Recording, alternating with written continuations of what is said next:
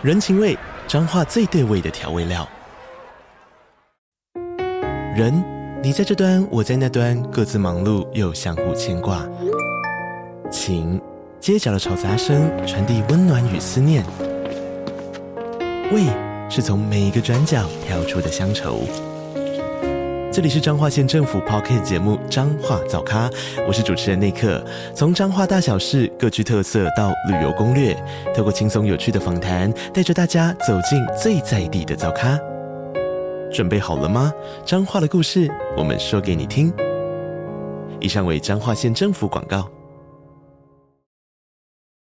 嗨，这里是 Sherry's Notes 雪莉的心理学笔记。欢迎你们用 donate 的方式给我们最实质的支持哦，谢谢。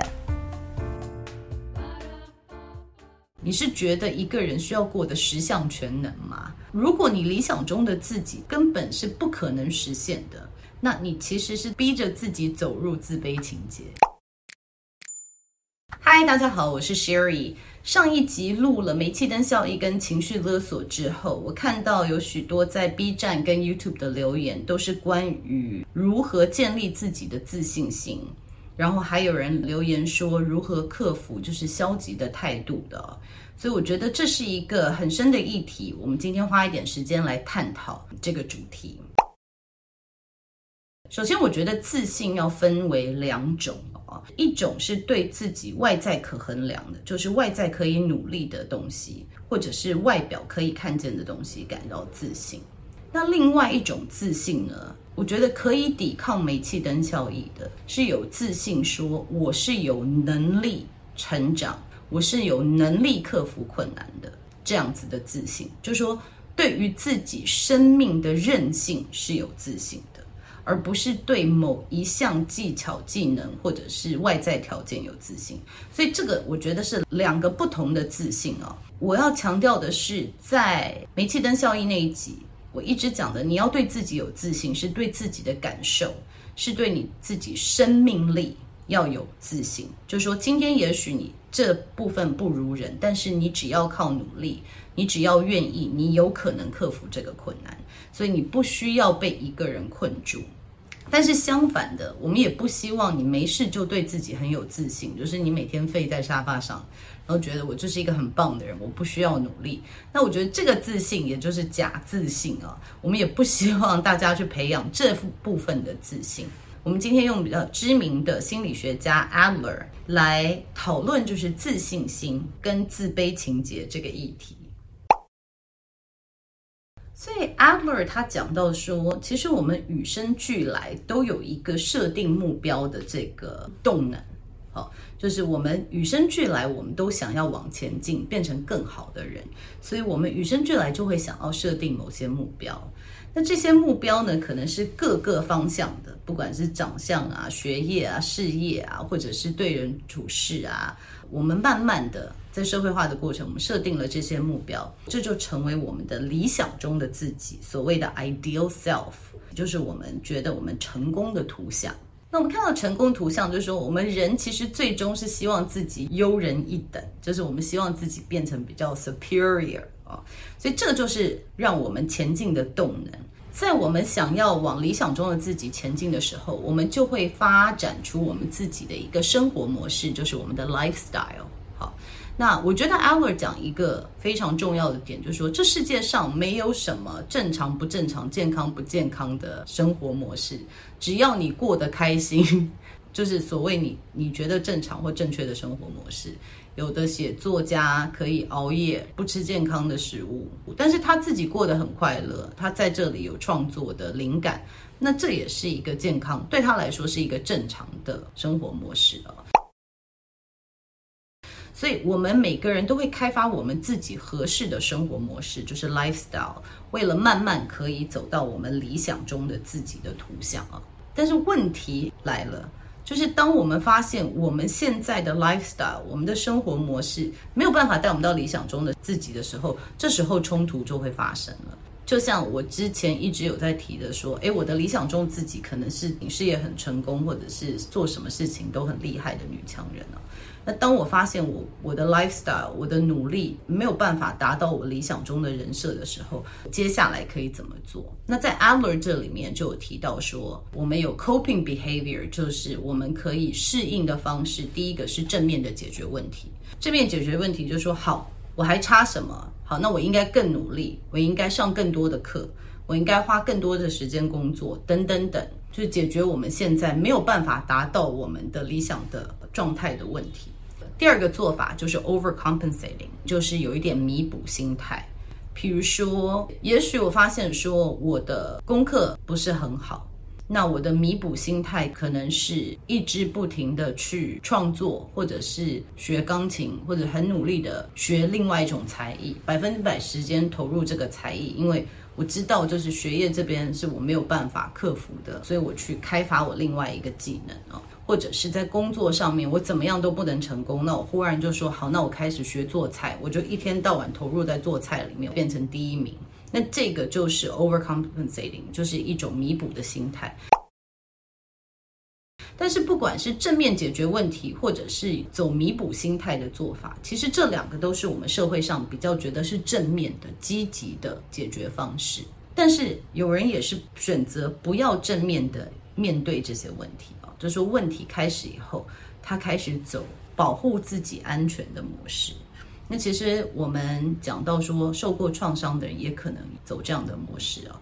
就是 Adler 不讲 defense mechanism 防卫机制，他讲的是安全措施。所以我很喜欢他这个词，就是说我不是在防卫你，我是想让自己过得安全哦。所以 safeguarding 的行为，它有可能是无意识的。就是当你没有办法克服某种问题的时候，你可能就昏倒，或者你就长期的头痛，或者身体出了状况，这样子其实都是你的潜意识在为自己找一些借口，可以不要直接的去面对问题。再来，有的就是拖延症，或者是远离，透过远离的方式，就是说啊，这个东西我根本不 care，我根本不在意，我也不管了，或者是啊，我现在眼不见为净，我就拖着吧。那不管怎么样，这些借口可能只能维持短时间的安全，长时间下来，就这个借口你自己也知道是没有用的，别人也知道是没有用的时候，他已经没有办法确保你的安全了。那这个时候呢，就会开始我们的自卑情结 （inferiority complex），就说好吧，反正我也做不来，我就是低人一等，我就是没有人家厉害，我就是很糟的人。我们这自卑情结就产生了。所以总结来说，我们的自卑情节来自于理想中的自己跟我们实际的自己有落差，而这个落差你觉得是自己完全没有办法克服的，这时候你就会产生自卑情结。所以我们可以来检视一下两件事情。第一件事情也是我在我每次被采访的时候都有提到的，就是。你理想中的自己是可能的吗？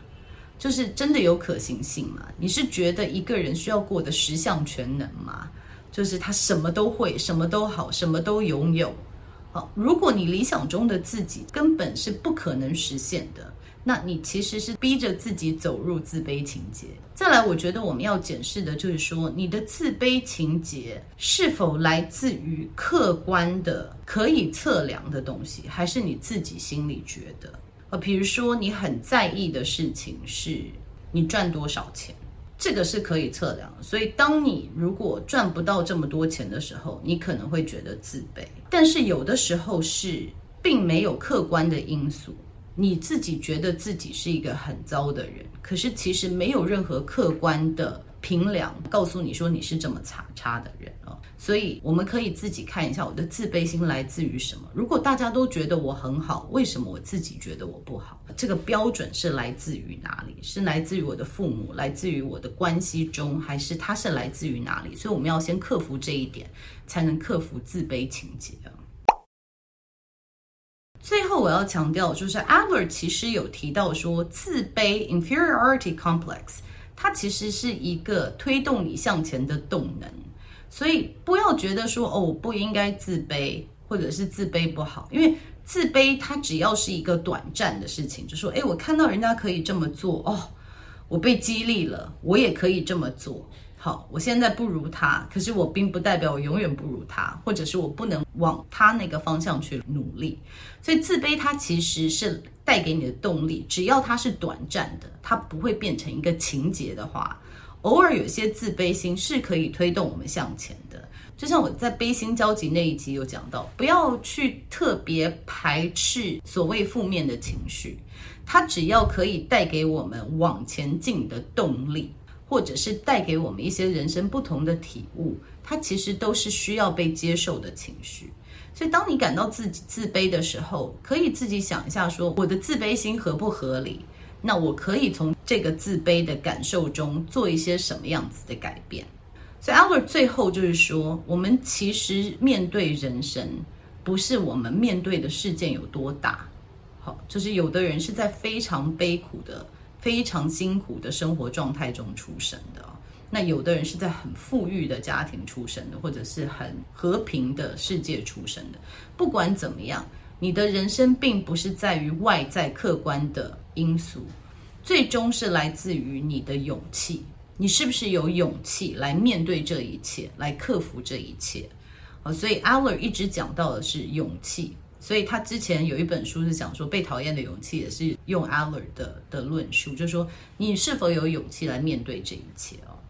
最后我就讲到说，其实自卑心来自于你对于这件事情在不在意。就说如果我是不在意长相的人，你只说我很丑，那我也觉得还好。那但是如果这是我在意的东西，那我就会真的觉得很自卑。那也许我就可以往这方面去努力。所以，我们讲说，我们外在的人很难去评量一个人，说，诶，他应该自卑，或者他应该不要自卑，因为自卑与否来自于自己内在的感受。所以，今天我觉得大家可以克服的是，我们要往内看，先了解一下，我这个自卑的心态，它已经是情节了嘛？它还是是一个短暂的感受？那它是不是可以让我再往前进，还是它会让我卡住？就是他已经让我觉得我没有办法克服这个自卑心态，所以我宁可认为我自己是比较低等的人。所以我觉得往内看，看看这这两点，然后找到自己的勇气，也就是我最开始讲的自信心。一直不停地强调，我们每个生命它本身就是一个奇迹，就是我们知道生命的一开始就是受精过程，它就是一场竞赛。我希望你有自信的，不是说哦，我就是很厉害，我什么那我要你们有自信的是你们的生命力。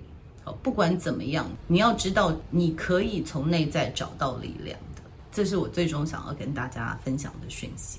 那好，我们今天关于这个自卑的情节，还有如何培养自信，就先讲到这里了。那我们下次见喽，拜拜。